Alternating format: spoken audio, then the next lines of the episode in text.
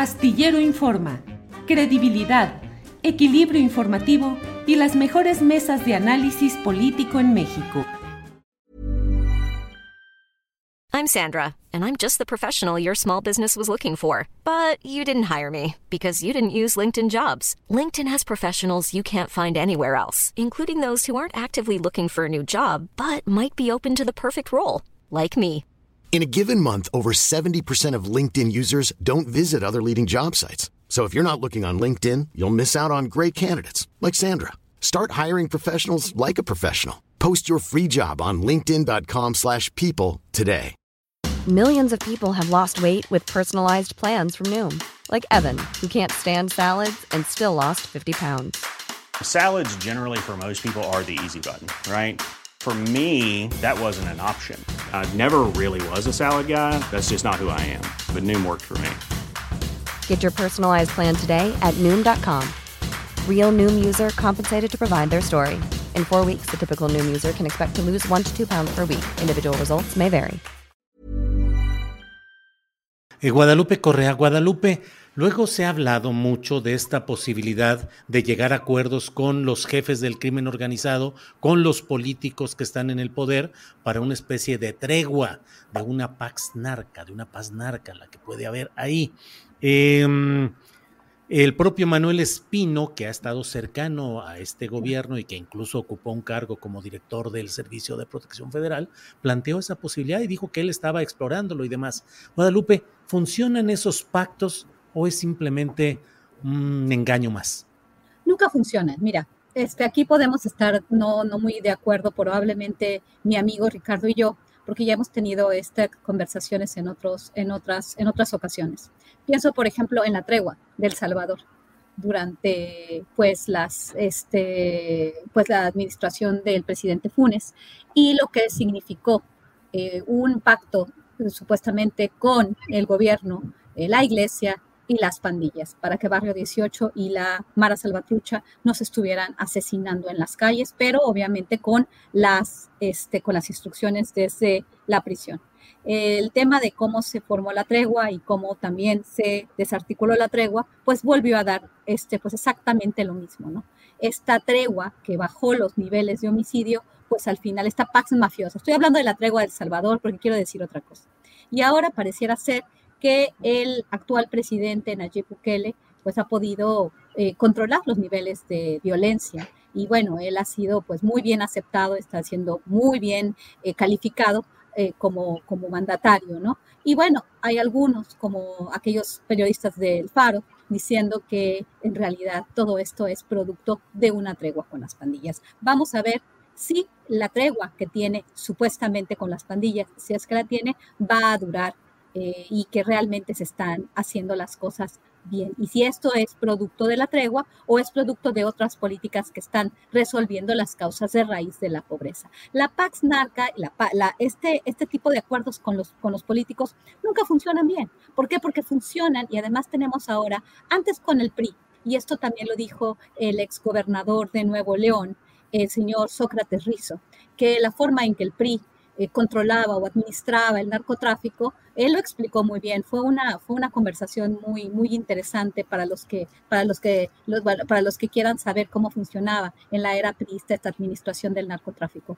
En este momento no es posible, tenemos un tablero político muy complejo en el cual no todos los estados, obviamente cada vez va avanzando más Morena, ¿no? Pero aquí se, se, vinculan, tenemos una época de democracia, ¿no? Donde tenemos representación de diferentes grupos y entonces ya no hay, eh, no existe la misma capacidad central para poder realmente tener esta paz, ¿no? Tenemos también federalismo en el cual los gobernadores, aunque sean del mismo partido, pues tienen diferentes objetivos. No es posible. Puede ser un pacto que puede, que puede controlar los niveles de violencia por uno o dos años, o, quizás en el periodo que duren estos políticos en el poder, pero la complejidad del sistema político mexicano no aguanta un pacto, pactos de este tipo. Eh, la paz mafiosa no dura y esto, es, esto se ha probado en todas las latitudes, en todos los lugares del mundo. Bien, Guadalupe, gracias. Em, Víctor Ronquillo, se cumplen hoy. Perdón, Ricardo, sí, adelante. Un, dato. Eh, Guadalupe tiene razón, pero yo creo que se está quedando de lado un, elemento que me parece clave. Es decir, eh, los pactos que se han hecho a lo largo de la historia con el crimen organizado han sido pactos por corrupción, pero no ha existido una política antimafia amplia, verdaderamente, eh, digamos, ambiciosa, que vaya enfocada a resolver el problema de la violencia desde el punto de vista legal y abierto. Es decir, el planteamiento de Espino, aunque fue descalificado, a mí me parece que tiene un sentido un sentido práctico interesante que no se ha explorado. ¿Cómo le hizo Estados Unidos para, para pagar su violencia y, y, que siga operando la mafia en Estados Unidos, el lavado de dinero y el tráfico? Pues negociando. No le hizo de otra manera, porque ahí combate no ha habido, ha habido negociación. Y en México la negociación con el crimen organizado es política también. Es una política enfocada a resolver la violencia, a resolver graves flagelos como el lavado de dinero pero desde el punto de vista legal, incorporar a empresas que están hoy en la ilegalidad para que se pasen al carril de la legalidad. Y esto es una cuestión que se hizo en Italia en su momento, donde no todo fue combate, también hubo acuerdos, pero acuerdos en función de un objetivo central, apagar la violencia, no como se ha hecho históricamente, por corrupción. Son pax, es pax mafiosa sexenal lo que hemos vivido pero no hemos eh, puesto en marcha una política antimafia amplia, integral, apoyada en la legalidad. Y si no hay el marco suficiente, pues hay que construirlo de tal manera que si no se ha podido abatir el crimen organizado mediante políticas de fuerza, ni tampoco dejando de usar la coerción de las leyes, pues hay que buscar intentar ampliar el marco legal para que las empresas del crimen organizado que hoy están generando violencia o están lavando dinero, protegiendo la criminalidad, pues se pasen de este lado de la legalidad. Pero eso se llama política y lamentablemente eso no lo tenemos. Bien. Eh, Guadalupe. Víctor, perdón, te vamos a dar eh, doble tiempo, pero... No, no, está bien, está bien. Sí, sí, Guadalupe. No, bueno, Estados Unidos, claro que sí, ahí, ahí hay una pax mafiosa, obviamente, ahí los empresarios de lo ilícito son empresarios de lo ilícito al mismo tiempo. Es obviamente porque ellos sí saben administrar eh, la distribución de la droga, el consumo, todo esto. Esto en México, o sea, realmente como está definido, como opera el sistema, no es posible. ¿Cómo vamos a hacer? Además, no estamos hablando de narcotráfico, estamos hablando también de grupos que se benefician de la corrupción, se benefician de la generación de terror. También hay que entender un poco el, panorama del crimen organizado en México. No nada más estamos hablando de narcotraficantes para que cada quien entienda, que nos sentemos a negociar, que nos sentemos a hacer política. En realidad, aquí tenemos también actores extranjeros que se benefician de la inestabilidad, que se benefician de la generación de terror. Los grupos criminales paramilitares que no tienen origen muy claro no son necesariamente estos narcotraficantes que existían en los años 80, en los años 90. Estamos hablando de grupos que, que, se generan para, para crear terror y para desestabilizar, desestabilizar las regiones. No veo cómo se pueda hacer una pax mafiosa en el país. La verdad, no veo cómo se puede hacer. Guadalupe, estás diciendo que más allá de las actividades precisas y concisas de los cárteles que conocemos, lo que hay es un proyecto que usa al crimen organizado y a esa violencia para desalojar poblaciones, para implantar proyectos, para propósitos más allá de los que vemos en lo inmediato en la nota roja luego de lo que es eh, pues eh, eh, los asaltos, las tomas de ciudades, de poblaciones. ¿Por ahí va Guadalupe? Sí, claro, y no nada más, y no nada más al crimen organizado. Aquí es algo bien importante.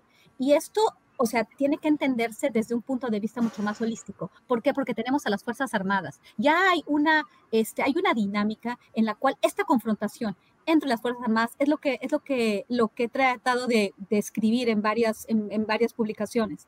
Esta confrontación, esta llamada guerra contra las drogas, donde enfrentas a estos grupos criminales paramilitares con el ejército, con las Fuerzas Armadas, este, genera estos niveles de violencia que desplazan población y que finalmente coinciden con los lugares donde son este, los lugares ricos en recursos naturales. Eso es también aquí, en Medio Oriente, en el sur del continente, en muchas partes del mundo, ¿no? Es difícil probarlo, es difícil eh, plantear una conspiración, porque a veces dicen, ay, este, teóricos de la conspiración, pero pero definitivamente las dinámicas ahí están, están concentradas en estos lugares, la gente se desplaza de forma, este, lo que estoy diciendo no es que quién lo está planeando, no sabemos, pareciera ser que beneficia a las grandes empresas, tanto energéticas como las grandes empresas este, de mineras, por ejemplo, pero pues no podemos porque no tenemos todavía la evidencia de que ellos son los que están generando esto, ¿no? Y bueno, obviamente esta declaración de la guerra contra las drogas se hizo desde el gobierno de México, obviamente con el aval y con la ayuda de los Estados Unidos.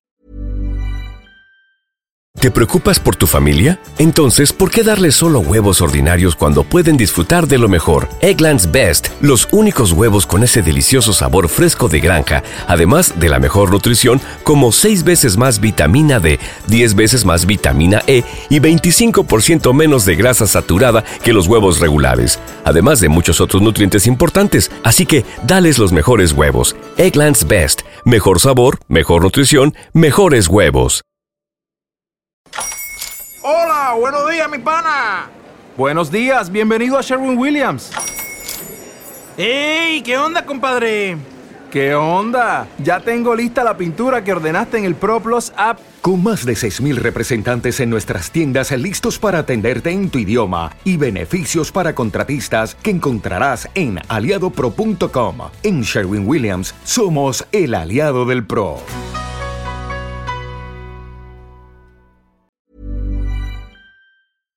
Para que te enteres del próximo noticiero, suscríbete y dale follow en Apple, Spotify, Amazon Music, Google o donde sea que escuches podcast.